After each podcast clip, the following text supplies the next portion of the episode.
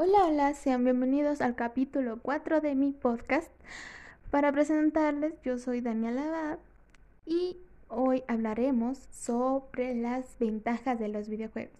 Que algunas personas dicen, no, ¿qué ventajas puede tener un videojuego? Pues sí, tiene varias ventajas, también con las cuales tenemos desventajas. Estos hay que saber cómo controlarlas, si no, pues podemos llegar a un nivel de dejar nuestras cosas atrás y solo pasar jugando, cosa que eso es malo. Pero bueno, para no alargarles tanto, comencemos. En el capítulo 4 hablaremos, y como vuelvo a repetir, sobre las ventajas que tienen los videojuegos y a qué nos ayuda y cómo nos puede estimular algunas cosas. Los videojuegos o los juegos, como sabemos, pueden estimular ciertas partes de la mente y tienen ciertas ventajas como entrenamiento y mejora de la habilidad física y mentales. En esto de físicas, eh, no sé si puede ser bueno o malo también, porque están entre las dos, de mejorar nuestra habilidad en los dedos, pues porque hay, hay, algunos juegos que son bastante interactivos y nos toca, al menos los que jugamos en teléfonos, eh, nos toca mover demasiado los dedos y sí puede mejorar un poco nuestra agilidad, pero también nos puede causar bastante daño en, en articulación. Y mentales, en esta eh, se puede decir que nos hace utilizar más nuestra mente, en especial eh, los juegos de aventuras y porque nos hacen resolver ciertas cosas para recompensas, eh, investigaciones, etc. La segunda ventaja tiene utilidades terapéuticas. Aunque no lo creamos, los videojuegos también pueden ser bastante o como un método de medicina para eh, estimular varias partes del cerebro o para otro tipo de ocasiones. El 3. Uso como medio didáctico. Eh, este juego, como hay bastantes variedades, hay unos juegos que son interactivos y podemos eh, conocer a bastantes personas. El 4. Fomenta valores positivos. En estos se dividen en ciertos casos. Hay unos juegos que no son aptos para niños, no son aptos para adultos y que personalmente deberían eliminar de la Play Store, pero pues no podemos hacer nada. En valores positivos, eh, pues sí, en este, en especial en estos juegos de guerra que son interactivos, eh, pues nos pueden enseñar que no podemos dejar a ningún compañero atrás.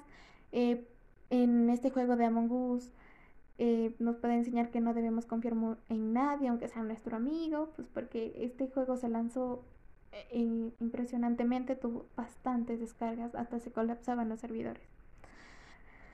En fin, las 5 uso como ocio y entrenamiento.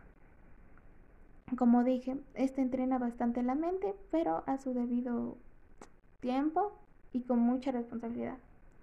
El desarrollo de empatía. Pues como su nombre explica, eh, es empatía, digamos, en estos juegos de guerra, pues porque ahí es cuando pues, se interactúa con demás personas entonces me pueden perder la partida, un compañero se puede poner mal y pues obviamente hay que ayudar. Además, en fin, es un juego, pero también se mete esto de la empatía. Aumenta el sentido de competencia y autoestima. Esto es bastante importante, ya que vuelvo a explicar y vuelvo a poner como ejemplo los juegos de guerra. O también otros juegos, no puede ser solo esos, pero se fomenta más en estos juegos de guerra. Eh, podemos poner como Free Fire, eh, Call of Duty Mobile. Estos son bastante conocidos también con bastantes recargas. Y aquí esto es competencia. Simplemente es bastante competencia. Eh, eh, gana, ganas, pierdes, pierdes. Pero siempre hay que estar con una autoestima bien alto. Porque en todo juego hay un lado malo. Pónganse en Free Fire, ahí es una comunidad bastante tóxica y que a veces uno dice, ah, sí, voy a entrar para distraerme y al final sale más enojado. Pero para eso, pues no hay que hacer caso.